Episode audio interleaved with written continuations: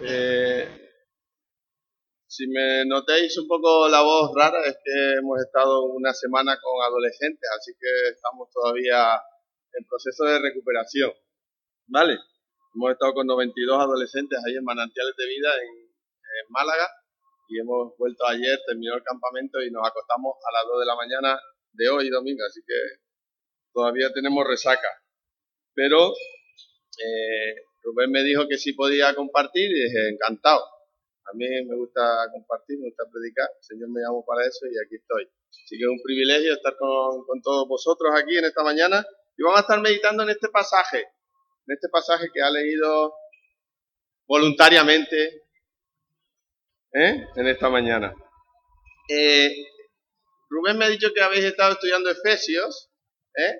y y ha mencionado hoy este último versículo del capítulo 1, el versículo 23, ¿no? De Efesios, de Efesios, que dice, esta es esta, que es su cuerpo. ¿Sabe lo que es esta, que es su cuerpo? Esta, que es su cuerpo, la iglesia, es la plenitud de aquel que lo llena todo por completo. ¿Eh? Tremendo, ¿no? Lo que dice Efesios, pero no vamos a predicar de Efesios porque ya predicó Rubén en todo este pasaje. Así que si hay algo que completa, que ayuda en este proceso de la iglesia, es lo que este pasaje nos dice en cuanto a qué características tiene que tener una comunidad que está guiada por el Espíritu, ¿no? Por el Espíritu de Dios. Esto es lo que eh, queremos hablar hoy. Esa comunidad está, el cuerpo de Cristo, guiada por, el Espíritu Santo. Si tú lees el libro de Gálatas, solamente son seis capítulos, así que se lee muy rápido. Puedes en casa después repasarlo y leerlo. Pero los primeros cuatro capítulos de este, eh, de este libro de Gálatas, el apóstol Pablo está advirtiendo fuertemente, porque los judaizantes están siendo muy severos para que se hable del legalismo. Son muy legalistas y quieren cumplir todo a raja tabla. Y el apóstol Pablo está luchando con todo eso, porque todo este movimiento se está introduciendo en las iglesias de Galacia. Y en el capítulo 5, después, el apóstol Pablo empieza a responder, a responder a todas estas acusaciones que se les hace, que le hace la iglesia al mismo apóstol, ¿no? A responder en cuanto a lo que significa seguir a Cristo en cuanto a lo que significa seguir a Cristo y lo que conduce, a dónde nos conduce el Evangelio de nuestro Señor cuando lo descuidamos, cuando descuidamos ese Evangelio. Y Pablo lo que les demuestra una y otra vez a estas iglesias en Galacia es la realidad del Evangelio, del Evangelio que nos da el poder, el poder para amar, el poder para obedecer a Dios, ¿por medio de qué? Por medio de lo que Él ha dejado a la iglesia, el Espíritu Santo, el Espíritu Santo, de una manera en la que la ley nunca lo podía hacer. ¿Por qué? Porque la ley nos puede decir qué hacer, ¿no? Si vamos a, sacarnos el carnet de conducir, nos dicen lo que tienes que hacer para sacártelo. No te pases una, una señal roja con una franja blanca porque eso es prohibido. No puedes pasar por ahí. Y la ley nos dice lo que tenemos que hacer. Pero ¿sabes lo que hace el Espíritu Santo? El Espíritu Santo hace algo transformador y es que cambia nuestro corazón, cambia nuestra vida, nos transforma de una manera totalmente radical que la ley no podía hacer. La ley nos dice lo que tenemos que hacer, pero nunca nos da el poder que tiene el Señor por medio de su Espíritu para transformarnos, para cambiar nuestro corazón, para cambiar nuestros pensamientos, para cambiar nuestras actitudes.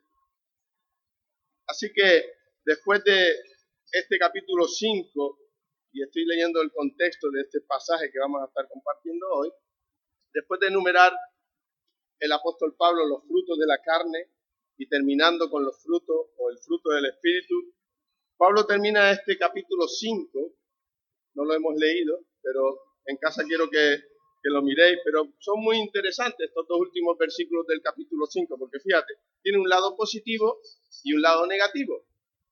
Miran tu, miran tu Biblia, lo que dice ahí, versículo 25, el lado positivo al que el apóstol Pablo está apelando. Si vivimos por el Espíritu, andemos también por el Espíritu. Y el versículo 26, lo opuesto, lo contrario. No nos hagamos vanagloriosos, irritándonos unos a otros, envidiándonos unos a otros. Es fuerte como termina esta división que hemos hecho las, personas de la Biblia. Mantenerse en sintonía con el Espíritu es lo que nos va a proteger. Va a proteger de, de actitudes destructoras en nuestras relaciones. En nuestras relaciones. ¿Sabes? Hay muchas actitudes que son destructoras en la iglesia. Porque esta carta está escrita en una iglesia. La iglesia está compuesta por seres humanos y a veces somos muy demasiado humanos y muy demasiado carnales. ¿Eh? Y está el orgullo, aquel que, que bien hago las cosas, ¿eh? la vanidad y el vanidoso. Tantas cosas que destruyen la comunidad, que provienen de nuestra naturaleza carnal, que no hemos dejado transformar por esta vida en el Espíritu, como dice el, apóstol Pablo. Pero en los primeros cinco versículos del capítulo 6, perdón,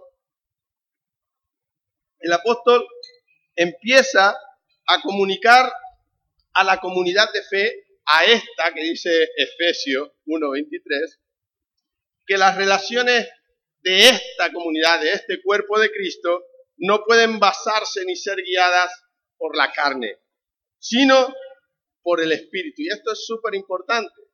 Cuando te vengan esos arrebatos, piensa que el que tiene que controlar tu vida es el Espíritu y no tus deseos, tus pasiones.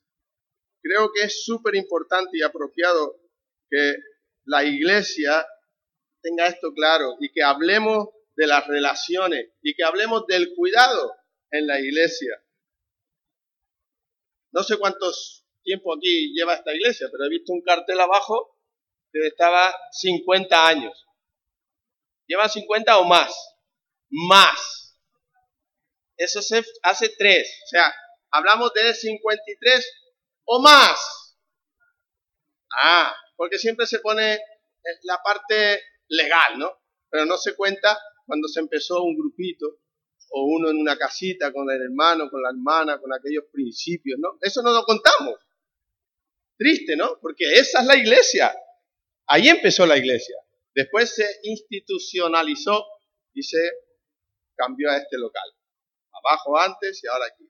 El 53 o más tiempo que lleva esta iglesia que me ha aprendido el nombre porque lo vi en la puerta. Tarsis. Qué bonito, ¿no? Buen, buen, buen nombre. Habéis elegido bien. Pero en todo este tiempo de vuestra iglesia, de vuestra comunidad, la idea es llegar a esta ciudad de San Lucas de Barrameda, alcanzar por medio del Evangelio, que sea afectada, y eso es lo que anoche se hizo ahí en la plaza, ahí cerca de la playa, no sé cómo se llama, así que es la primera vez que estoy en este pueblo. Pero también dependerá si nosotros queremos alcanzar, si vosotros que estáis aquí en San Lucas queréis alcanzar a otros, ¿sabes de qué va a depender? De vuestras relaciones unos con otros.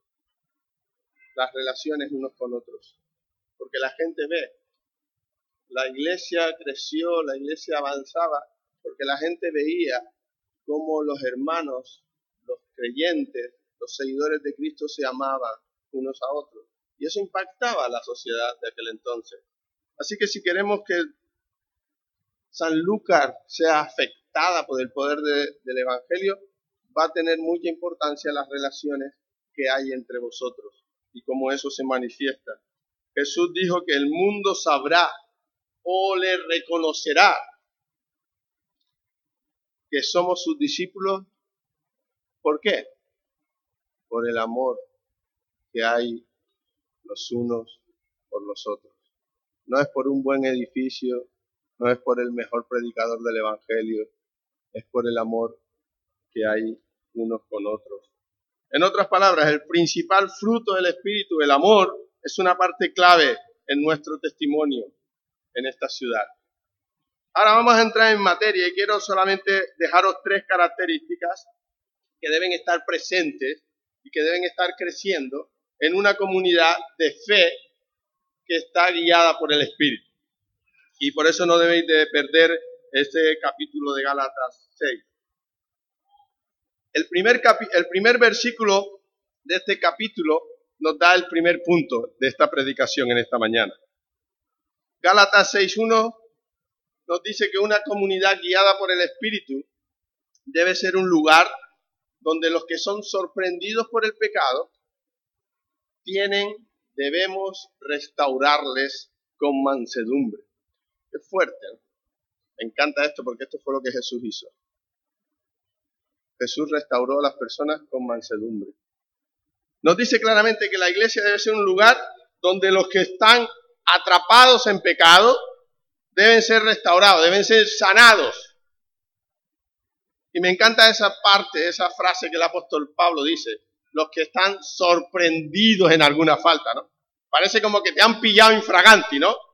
Esto es como los niños cuando hacen algo malo y dicen, ¡eh! Te he pillado. ¿No? Te he sorprendido con las manos en la masa. Parece que Pablo está hablando de estas situaciones, ¿no? Pero totalmente contrario a lo que Pablo está diciendo. El apóstol Pablo está hablando de personas que están atrapadas en algo muy particular, que los tiene agarrados y que no pueden deshacerse de esas cosas. Y a veces son cosas que hacemos que los hermanos no saben, o a veces son cosas que la iglesia conoce de un hermano. Cuando eres incapaz de controlar,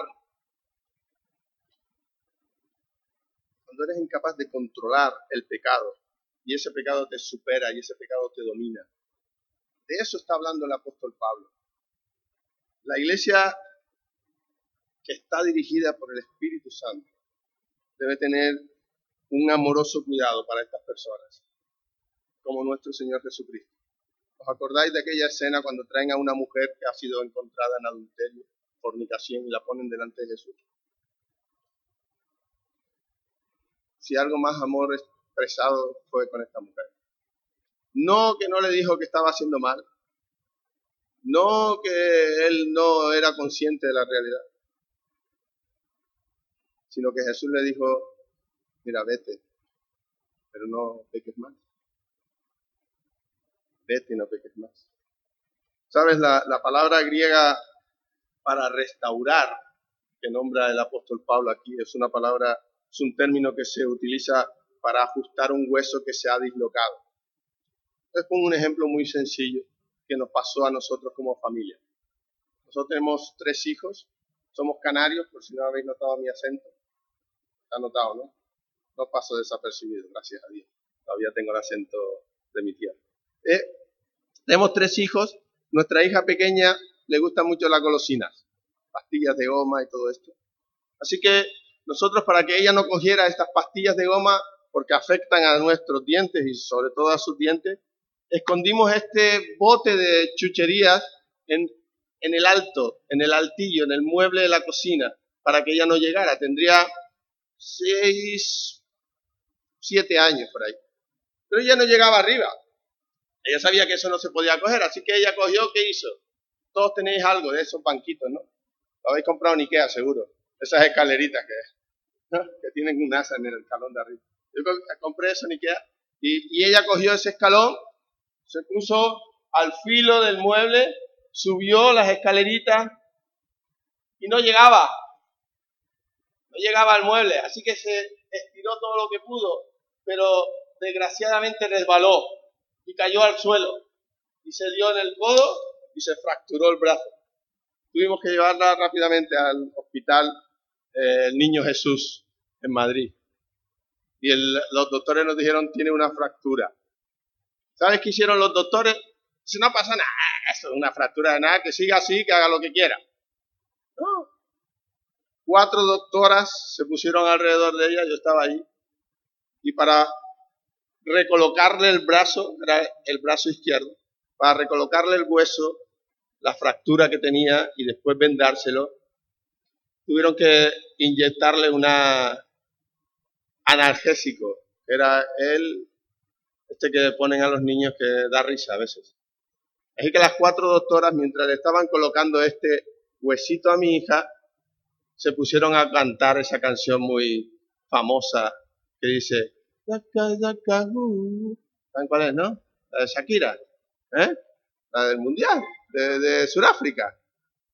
El Waka Waka. Ah, los hombres no han visto el Mundial. no me creo yo eso que no habéis visto el Mundial. El Mundial de Sudáfrica, ¿no? Y mientras ellas cantaban, el doctor hizo ¡pah! y le colocó su hueso y entonces le vendaron todo eso. Esta es la palabra que el apóstol está usando aquí.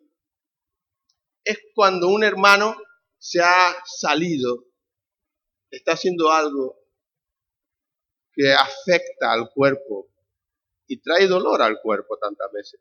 Como a mi hija le dolía ese brazo y tuvo que estar varios meses con ese brazo escayolado hasta que se recuperó eso. Tenía que ir a revisiones cada momento y le hacían un escáner para ver si el hueso se iba colocando en su sitio.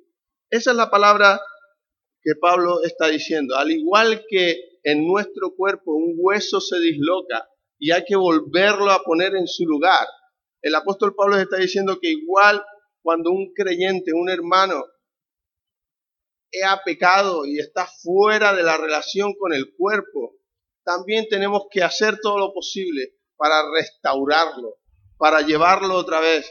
Va a ser un proceso duro, va a ser un proceso a veces largo, pero necesario. De eso habla el apóstol. ¿Y cuánta falta hace en nuestras iglesias? Restauración. Porque ¿quién de aquí, quién de aquí hoy, en esta mañana, no ha pecado? ¿Quién de aquí, en esta mañana, no necesita restauración? ¿Quién de aquí, en esta mañana, no necesita a alguien que le dé un abrazo y le diga, mira, Dios quiere que tú seas parte del cuerpo y de un cuerpo sano y saludable. Yo estoy aquí para ayudarte. Todos estamos en esa situación. Al igual que ese hueso estalla cuando está fuera de su lugar, la restauración también es dolorosa. Y debemos dejarlo. Igual que mi hija se dejó vendar, se dejó cuidar ese brazo. Cuando estamos haciendo algo que no es debido y nos llaman, a nos exhortan a, a cambiar, debemos de recogerla, porque eso lo que va a requerir fue, será arrepentimiento, porque hay un desorden para que vuelva a una relación correcta. Es doloroso, pero sabes, es un dolor que cura. Es un dolor que cura. Un dolor que cura. La iglesia está compuesta por por cada uno de nosotros y cada uno de nosotros dice la Biblia que somos pecadores. Pecadores. A lo largo de la historia, aunque no nos gusta que esto pasase, habrá hermanos que tropezarán y serán atrapados por el pecado, pero deben encontrar en la iglesia el amor, el amor y el valor para animarles, para animarles a cambiar, para ayudarles, para tener restauración, pero antes debe haber arrepentimiento. Y tenemos que tener cuidado en cómo hacerlo, porque la palabra de Dios dice que debemos hacerlo con espíritu de misericordia y de gracia. Cuidarnos de no caer en el orgullo de, de pensar que somos nosotros los perfectos y los otros los imperfectos. Es muy fácil también. Es muy fácil mirar a los otros por encima del hombro. Pero la comunidad guiada por el Espíritu es un lugar donde los que están atrapados pueden ser restaurados con ese espíritu de mansedumbre. Y ese espíritu de mansedumbre es muy fácil, porque mansedumbre, ¿sabes lo que es? Es un fruto del espíritu, no es una debilidad, es algo del poder de Dios. Mansedumbre es poder de Dios porque es fruto del espíritu. No lo confundamos con debilidad. A veces hay que hacer un poquito de daño para colocar el hueso en su sitio pero sanará en su tiempo cuando hay disposición para ello. Segundo versículo, y seguimos avanzando. Dice que una comunidad guiada por el Espíritu debe ser, es a veces ese lugar donde hay hombres y mujeres que llevan cargas pesadas, pero que en la comunidad guiada por el Espíritu encuentran ayuda para llevar esas cargas Dice el versículo 2, llevad los unos las cargas de los otros. Si lo dejamos así, diga, mira, que se las arregle. Él se lo buscó. Que se busque la vida, diríamos muchos. Yo ahí no me meto. Él se metió, pues ya está, como la obra ayer, ¿no? Él quiso construir la casa en la, en la arena, porque se busque la vida. No era el listo que buscó un buen precio la vivienda y el terreno. Se busque la vida. Si dejamos este versículo y lo paramos ahí, diríamos, eso a mí no me toca. Pero me gusta cómo termina este versículo. ¿Sabes? Dice, y cumplid así la ley de Cristo. Ay, espérate, ya cambia la cosa, ¿no? Porque la ley de Cristo se cumple cuando tú y yo llevamos la carga de otro. Es fuerte, ¿no? ¿Te gusta llevar cargas? Las tuyas, ¿no? Ya tenemos bastante. Encima tengo que llevar la de otro. Hombre, Dios, te habrá equivocado en este versículo, ¿no? No, no se ha equivocado. Es lo que Él hizo por nosotros. ¿Qué hizo en la cruz del Calvario? ¿Qué estamos celebrando hoy? ¿Qué hizo Él? Llevó tus cargas, llevó mis cargas, todas completas. Todo tu pecado, pasado, presente y futuro, fue crucificado en la cruz. Él lo cargó por ti. ¿No puedes tú cargar, ayudar a tu hermano en esta tarea? ¿Sabe? una película que a mí me gusta. Se llama El Señor de los Anillos. ¿Alguien ha visto? Los jóvenes han visto El Señor de los Anillos, por lo menos. Y algunos no tan jóvenes como yo. Y muchos mayores. Bien, me gusta esta iglesia. Esta es la mía. Qué bueno. ¿Sabes? El Señor de los Anillos es tremenda. ¿Sabes que están Frodo, el señor Frodo, y su amigo? ¿Cómo se llama su amigo? San Sagaz. Qué listo es, San Sagaz. ¿Eh? Frodo tiene que llevar su anillo, ¿eh? No era un anillo tan bonito como el mío. ¿eh? Ya os contaré, si vengo por aquí otro año, os contaré la historia de mi niño. Pero él tenía que llevar su anillo al monte. ¿Qué monte? El monte del destino. Muy bien.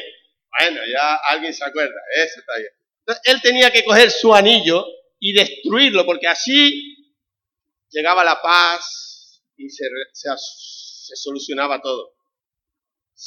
Pero Frodo, cuando está subiendo el monte, ¿habéis visto esa escena? Es tremenda, es para ponerla en vídeo. Frodo le pesa tanto el anillo, es tan pesada ya la carga que él ha llevado durante las tres horas de película que ya tú estás diciendo, tira el anillo ya, por favor, que me tienes harto tiene unos nervios. Vamos, ya estás tú ahí y el tío está subiendo el monte arrastrándose ya y no puede con el anillo. Y me encanta lo que hace Sansa Gas. ¿Sabe lo que hace Sansa Gas? No le quita el anillo. Dice, señor Frodo, el anillo no puedo llevarlo, pero a usted sí. Y se lo carga en el hombro y empieza a subir el muro, la montaña, hasta llegar arriba. Increíble, ¿no?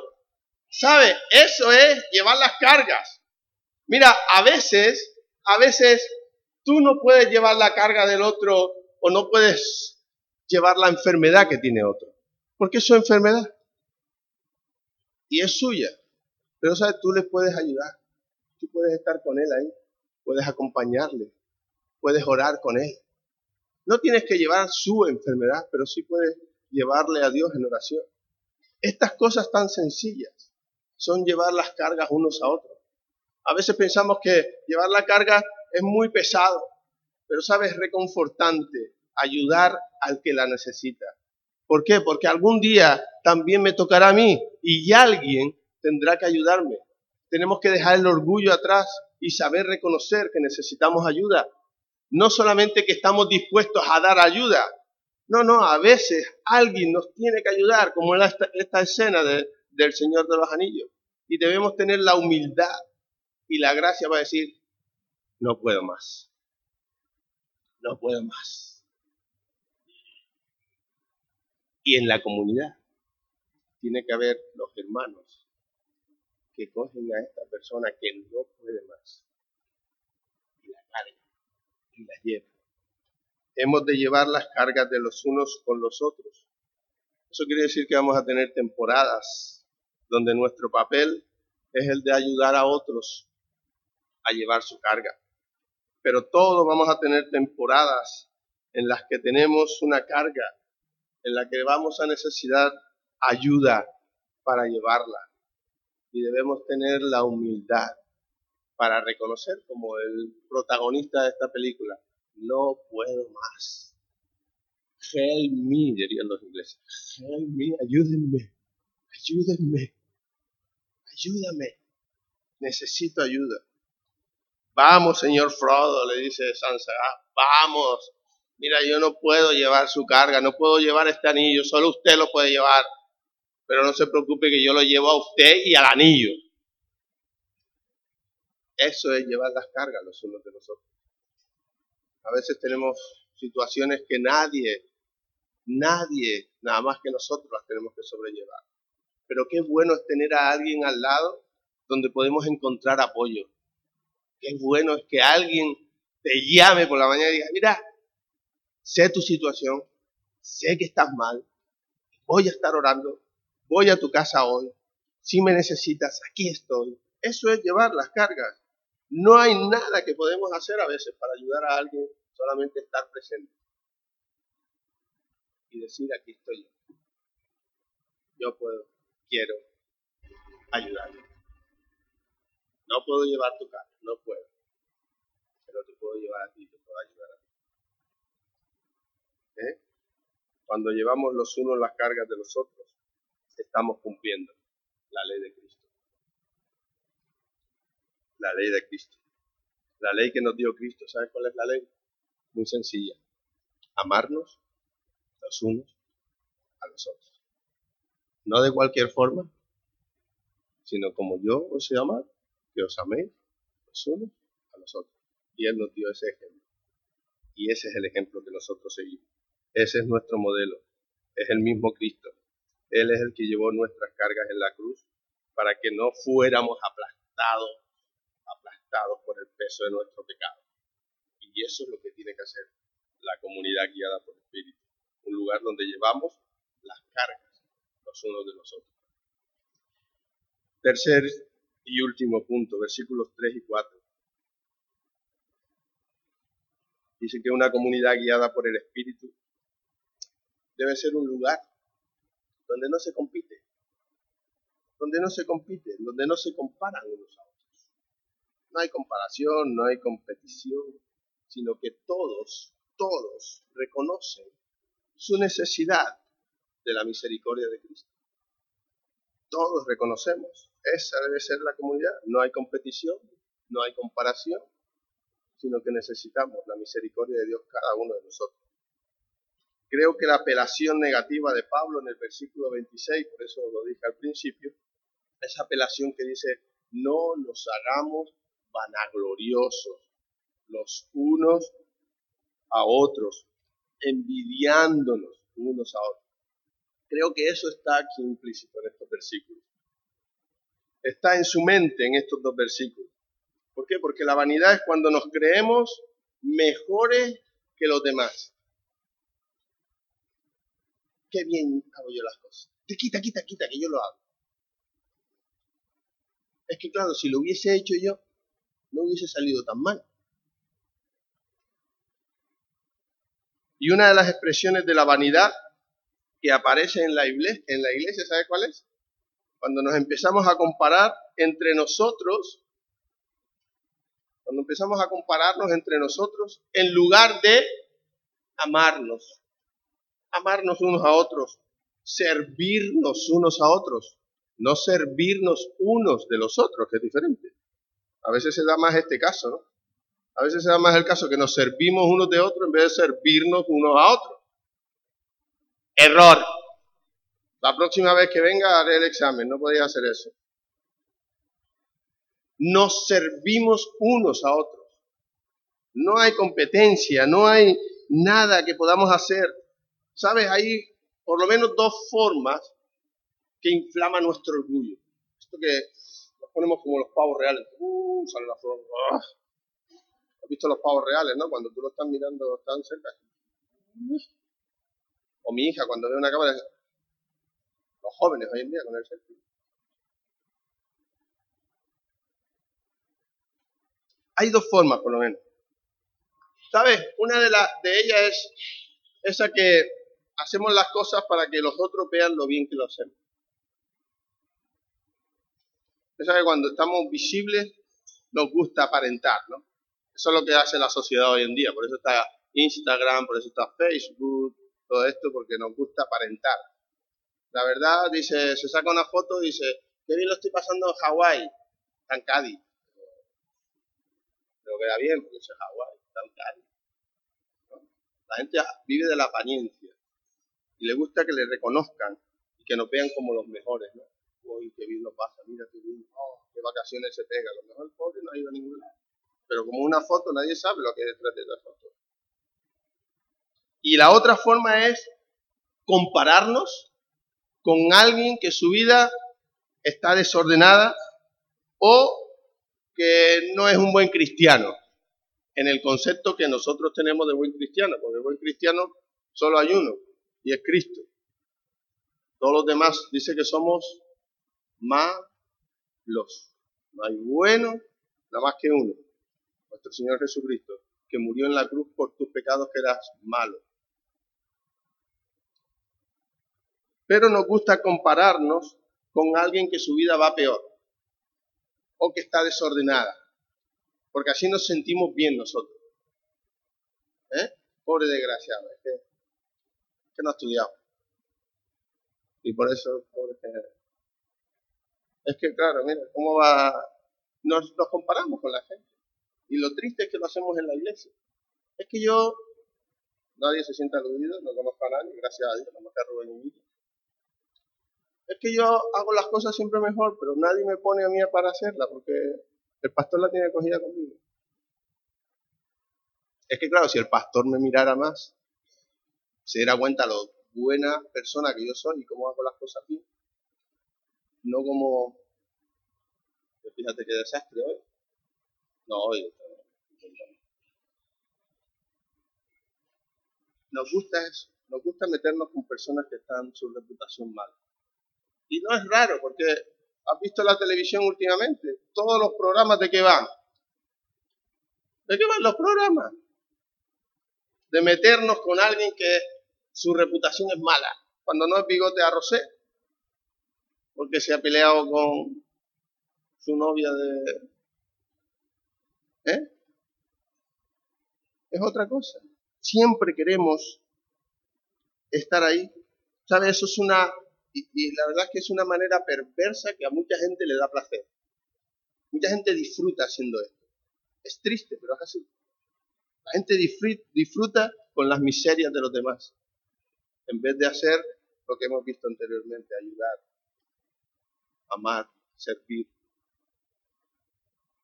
ver la miseria, de otros, porque así lo vemos peor, inferior y nos, y nos sentimos mejor. Hay una historia en la Biblia así, ¿no? Hay dos en el templo, orando. Uno, el pobre, no es capaz ni de levantar la cabeza del suelo. El otro está con su cabeza levantada, sus manos alzadas y diciendo, gracias Señor porque no soy como este publicano. Qué triste, ¿no? Ahora me gusta mi, Señor Jesucristo porque dice, ¿quién salió justificado de ese lugar? El que levantaba sus manos y decía, gracias que yo no soy como ese. O aquel que decía, apiádate de mí, soy un pecado. Es que me da esta vergüenza levantar la mirada al cielo. Esa es la actitud que tenía Dios. Me da vergüenza. Soy, tan mal, mala persona. Pero nosotros a veces somos como este, ¿no? Fariseo. Gracias que no soy como este. Gracias que yo no soy como este. Porque nos gusta. A veces nos da placer eso. Nos da placer. Y sabe, me gustaría decir que yo nunca he sido así. Me gustaría decir, pero no puedo. Muchas veces he sentido esa tentación de mirar boquiabierta la miseria de otros me he sentido como si estuviera más fuerte porque otro era más débil.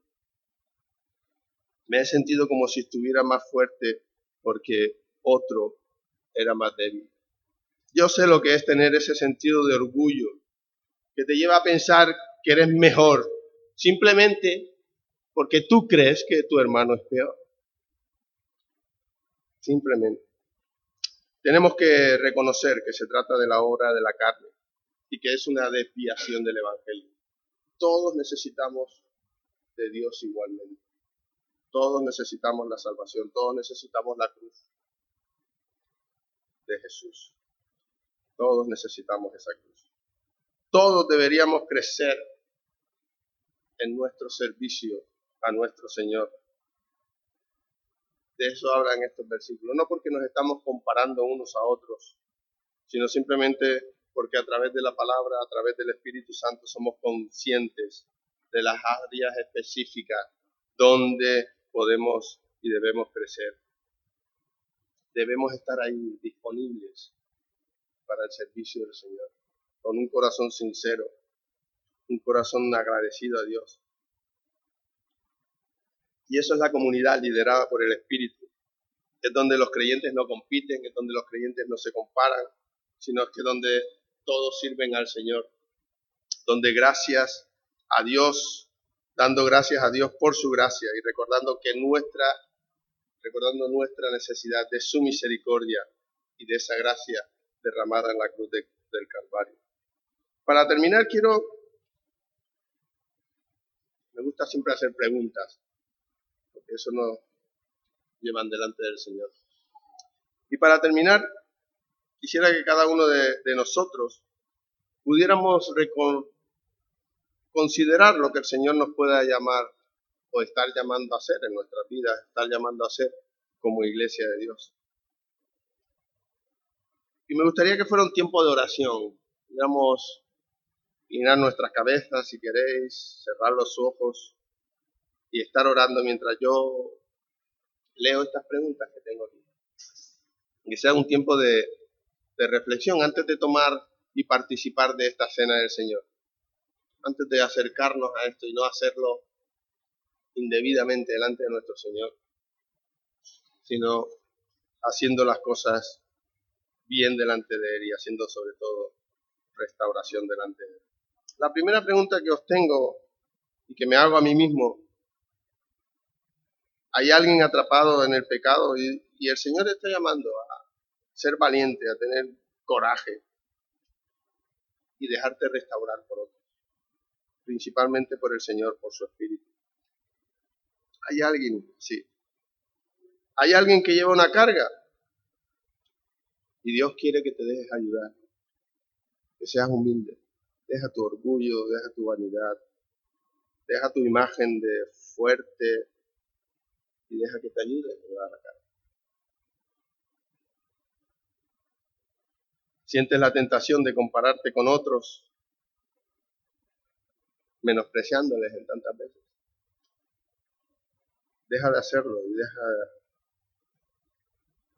deja de hacer y concéntrate en lo que Dios quiere y en lo que Dios quiere para tu vida. Existen responsabilidades personales o eclesiales que estás eludiendo.